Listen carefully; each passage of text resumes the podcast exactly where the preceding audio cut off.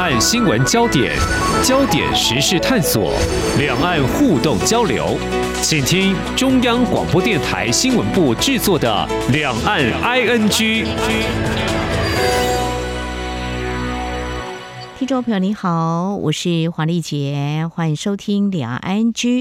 三年来呢，人类好不容易跟 COVID-19 病毒对抗走入尾声。不过，迎接我们的并不是经济一片大好，而是生产过剩，必须要消化库存哈。还有过去印太多钞票了，因应疫情加上俄乌战争所需承受的通货膨胀情况到底有多严重？我想企业是最知道的哦。今天我们会从一些他们的财报、营收、获利数据简单来了解一下。不过，最重要的还是要从中来探讨，紧接而来也逃不掉的。严峻挑战就是减碳。节目当中常常会探讨到，这是长期的硬仗吧。那么在疫情前，其实很多的企业、国家都已经展开。当然，我们看到各国设定目标不一，怎么样做好自己的本分，还有国际结果也是挺重要的。我们在今天特别邀请《天下杂志》未来事业部总监，同时也是 CSR 在天下频道总编辑黄昭勇来谈谈这些。焦点议题，非常欢迎总监，你好，丽姐好，各位听众朋友，大家好。好，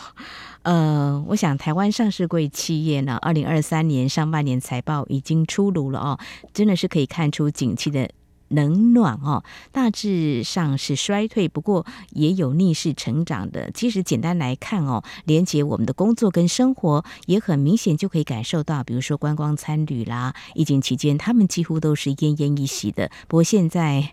嗯，对照来看是扬眉吐气。不过我们聚焦今天刚才我所提到的减碳议题，有些企业不但背负获利衰退的压力，还得面对更大的考验。我们看到像是中油、台电这两家公司，我提的这些其实都是总监为我们做了非常好的一个整理哈，我也简单带给听众朋友来了解。那么尤其今天我们特别要来谈的是，在半导体的产业备受关注之际，呃，有一家企业。呢，如果听众朋友常常收听我跟总监的对话的时候，会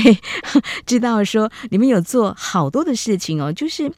呃，像比如说为台北的淡水河做什么样的事情，这家企业呢就一直在支持。从小的细微处呢，就可以看到这家企业这样子的一个默默耕耘，但是落实所谓的社会责任。总监来谈一下，总的来看的话，我们这些企业有些还是很令我们感到骄傲的了哈。也分享你所感受到的，像我刚刚提到的这家名为企业。是，就是啊，我们从这个上半年的财报，也就是股市里面大家常在讲的半年报，嗯，来看这些企业的表现啊，我们就发现，呃，我们过去这个长期的合作伙伴叫做明伟企业，它是一家做电源供应器的厂商，嗯、那也就是跟早期台达电子他们的这个产品线是非常的类似哦，嗯，那它今年呢首度办理公开发行哦，那。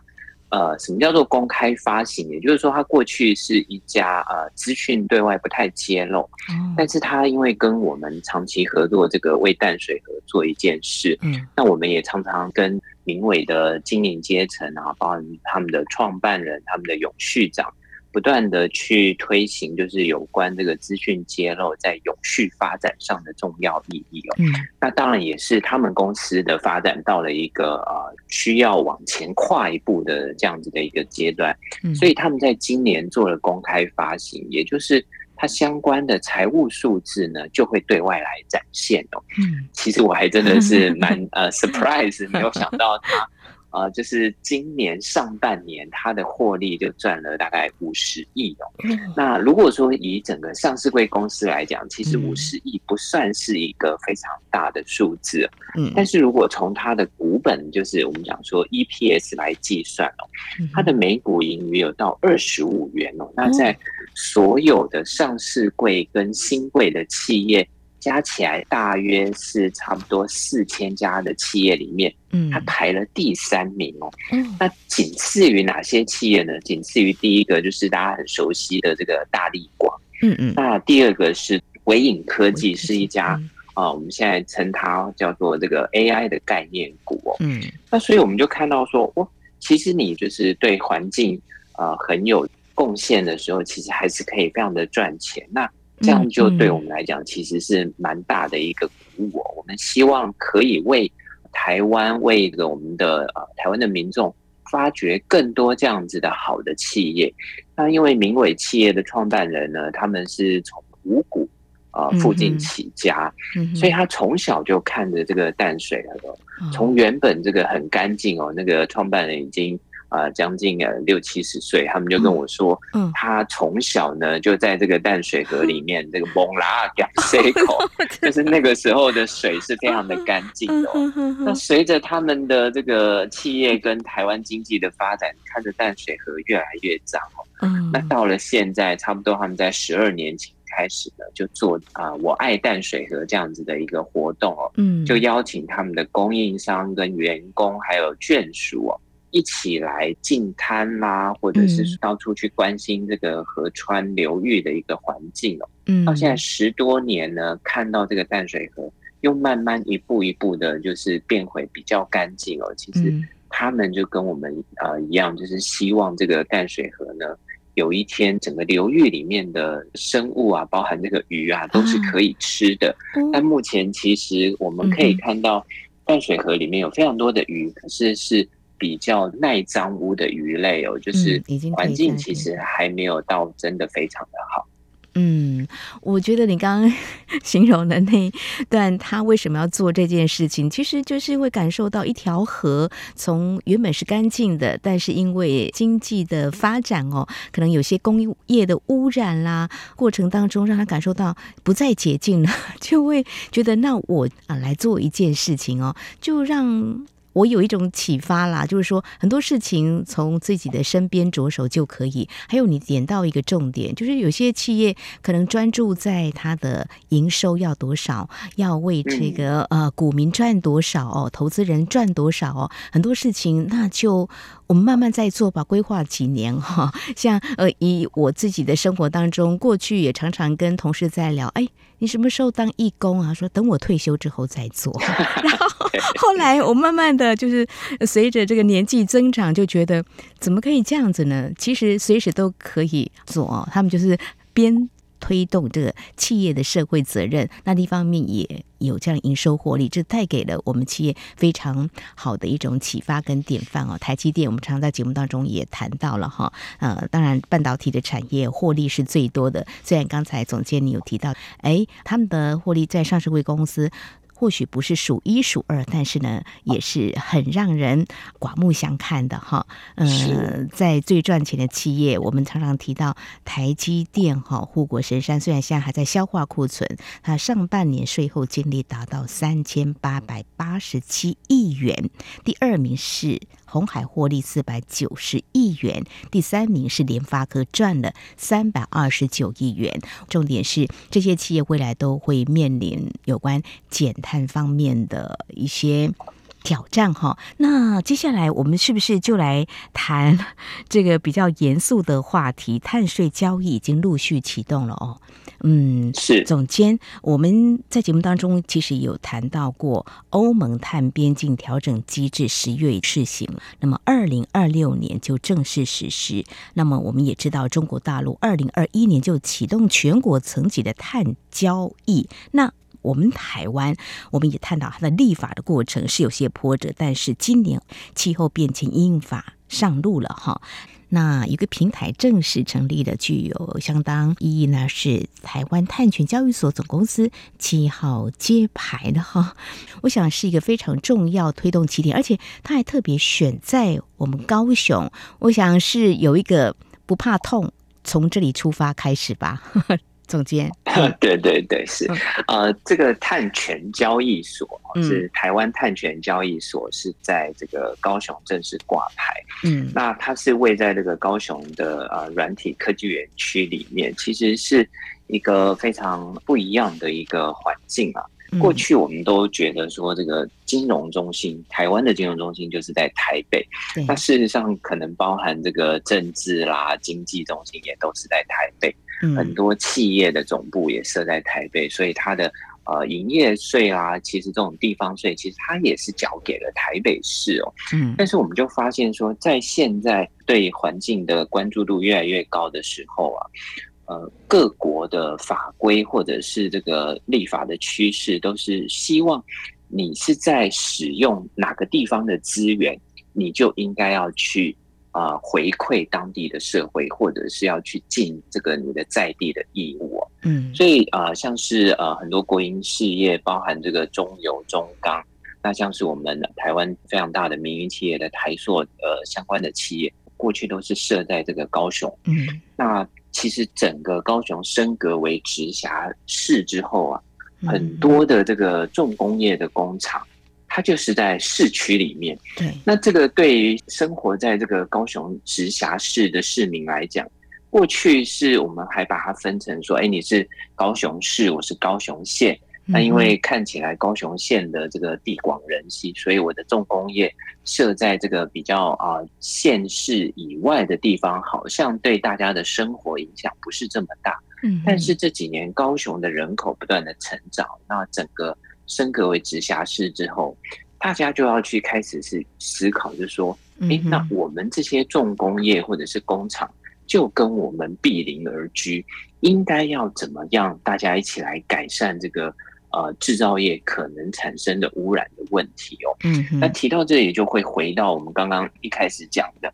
过去这个企业的啊、呃、生产放在 B 地，但是它的税金呢，可能缴在 A 地。那或者是他的就业的资源，其实，在 A 跟 B 之间可能也不是那么成比例哦。那现在我们就会要求说，既然你的制造的工厂在高雄，你的一些社会的回馈就应该要回馈给高雄。那更重要的是说，你在高雄这边制造的这个碳排放啦，或者是污染，你就应该要现地处理好，不可以再让它变成是。要别的地方去帮你承受你的这个污染，但是制造或者是获利的果实却是由其他的总部来获利哦。所以高雄呃，这个台湾碳权交易所很重要，就是说高雄有这么多的碳排放比较高的企业，所以他们将来都需要去解决这个碳排的问题哦。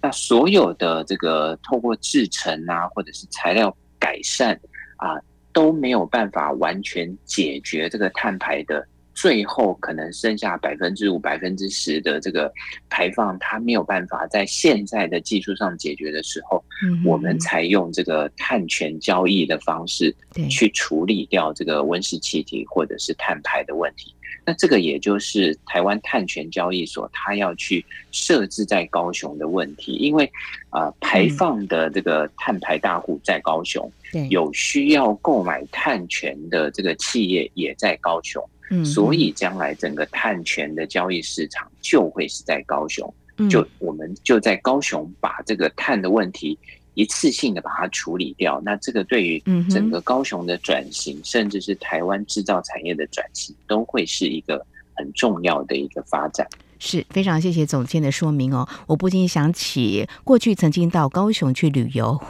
有时候会跟家人开玩笑说：“高雄的水你敢喝吗？” 然后其实就 点出，就是说高雄是台湾的工业都市哦。那现在它面临碳排放的问题，其实我们真的是要有决心来处理。所以在这个碳交所嗯揭牌记者会上，我们蔡英文总统就说，高雄真的是为我们台湾打下工业化基础。当然也是，嗯，我们台湾创造经济奇迹的一个关键，选在高雄，未来将会扮演近零碳排的非常重要的一个角色哦。不过有很多我们必须要了解的哈，嗯，包括我们有碳权吗？还有这个碳权交易所到底怎么样运作？我想稍后节目后半阶段，我们再来请总监来跟我们聊聊这些大家必须认知的一些事情。今天的新闻就是明天的历史，探索两岸间的焦点时事，尽在《两岸 ING》节目。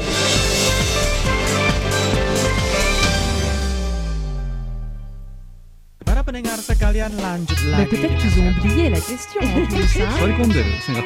For me, that's the greatest compliment. Солнце встает мне настольной лампой.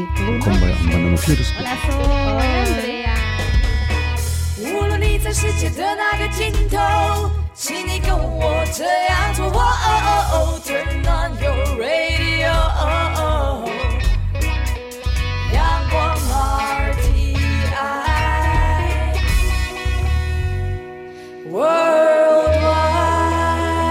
央广，联系世界的桥梁。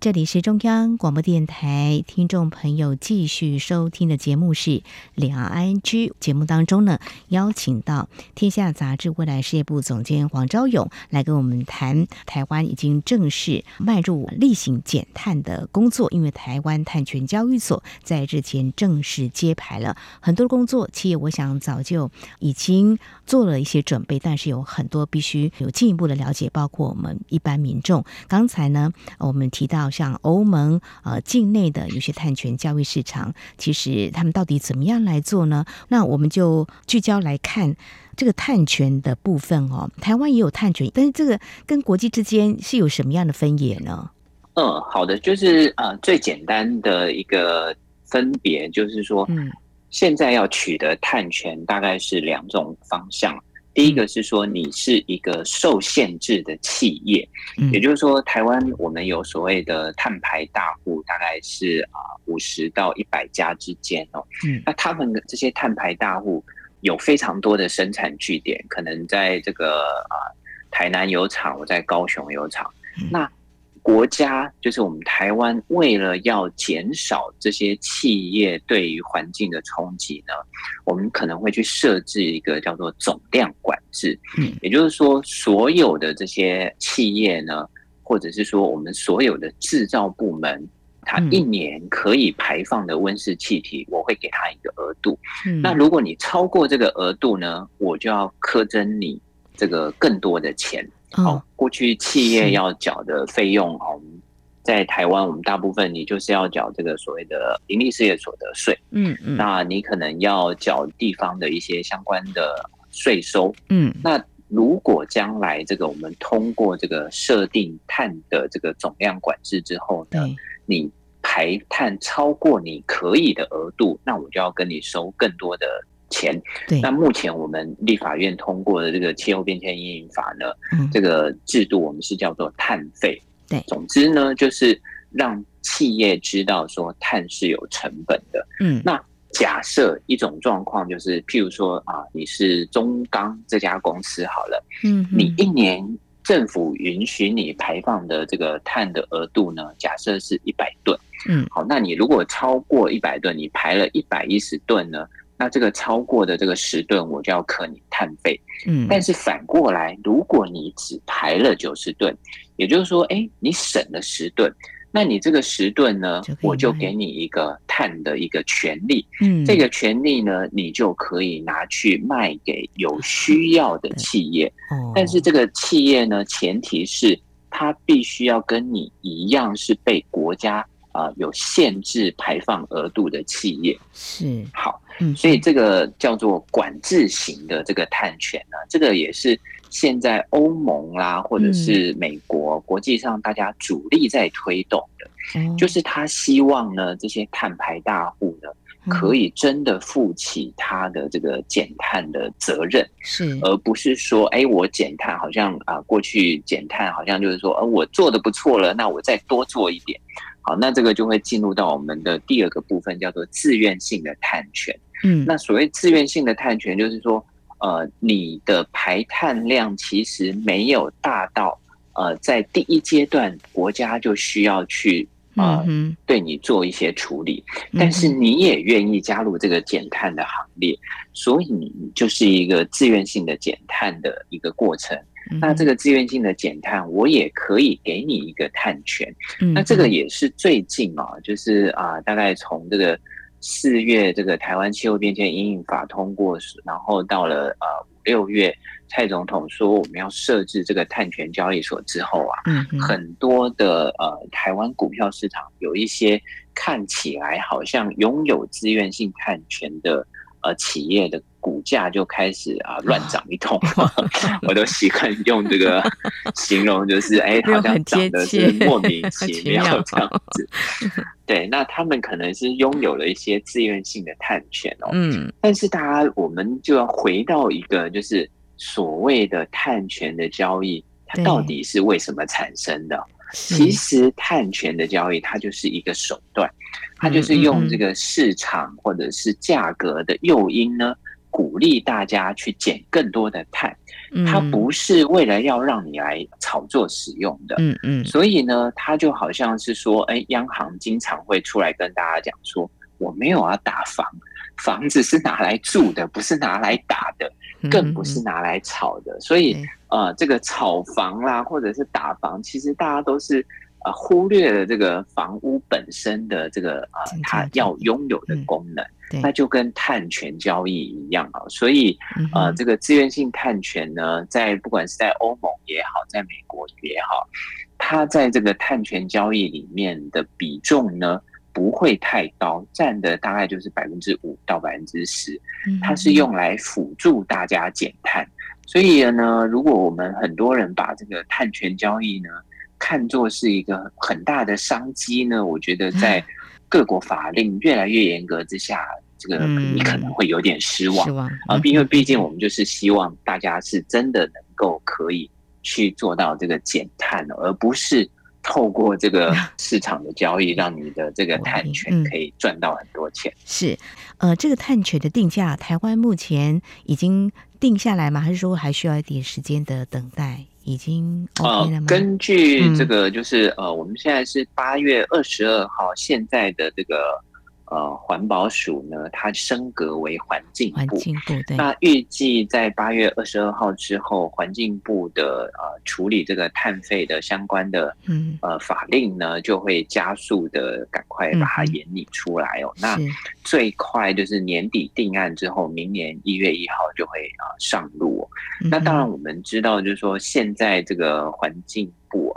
他们也跟企业间还有这个经济部不断的在讨论，到底这个碳费应该要定在多少？嗯。那目前啊、呃，据了解，比较可能的会是定在差不多在呃每公吨十块美元，也就是大概三百块台币左右。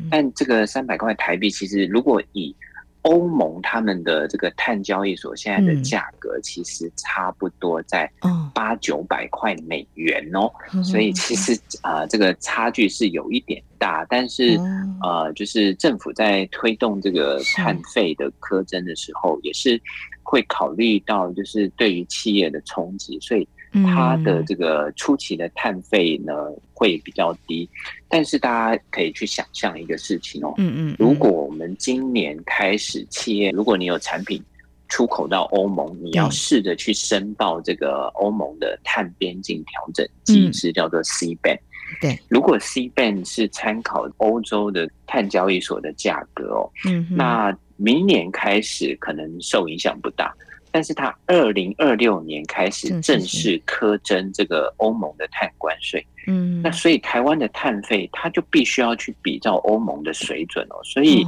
对，呃，将来从这个三百块台币，然后一路啊往这个欧盟的水准靠近的这个速度哦，是会是非常的快哦，所以啊，对企业来讲，其实这个冲击哦，很快就会到来，而且这个冲击不是说。台湾政府想决定要磕多少啊，企业就只要缴多少，除非将来这个企业不再跟欧洲做生意，要不然你就是得要 follow 这个欧盟的这个标准。嗯，所以大家要预做心理准备，企业端哈，呃，就是二零二六年它会正式来课征这个关税哈。嗯，虽然目前政府是考量到对企业一开始冲击不要那么大，那么让大家慢慢去适应，但是终究二零二六年正式实施的时候，因为台湾的出口的这个产品商品呢，必须啊、要面对欧盟的这项的机制。但如果说在台湾先课完税之后，到了欧盟，它会减掉这个部分，不会双重课税。到时候对，原则上环境部呢，嗯、就跟我们的经济部还有我们的外管单位有共同的去跟欧盟这个 C band 的这个执行的单位呢，嗯嗯，不断的在讨论这个部分。那得到初步的答案是说，呃，在我们严谨的这个计算方式之下，嗯在台湾缴过的这个碳费呢，是可以拿来折抵的。嗯，但就像我刚才讲的，台湾一吨的碳费才啊三百块台币。对对，但是 CBAM 如果它是参考这个欧洲碳权交易所 ET 呃 UTS 的。水准的话，嗯，它一吨至少要到八十美元，也就是两千四百块台币。嗯，那就算你在台湾缴过了碳费，你还是得要去补掉这个差价，在这个欧盟认为你超出排碳的部分。好，所以一样的，它就是呃，欧盟将来这个 CBAM 呢，目前的规划是说，我会用你的产品的碳排的密集度，也就是说，你每创造一块钱的营收，我允许你排放的这个碳的啊数量是多少？嗯，那你超过的部分呢，你就要来缴欧盟的这个碳税。那我会先扣掉你在台湾缴过的碳费，可是这个差价你还是得来补。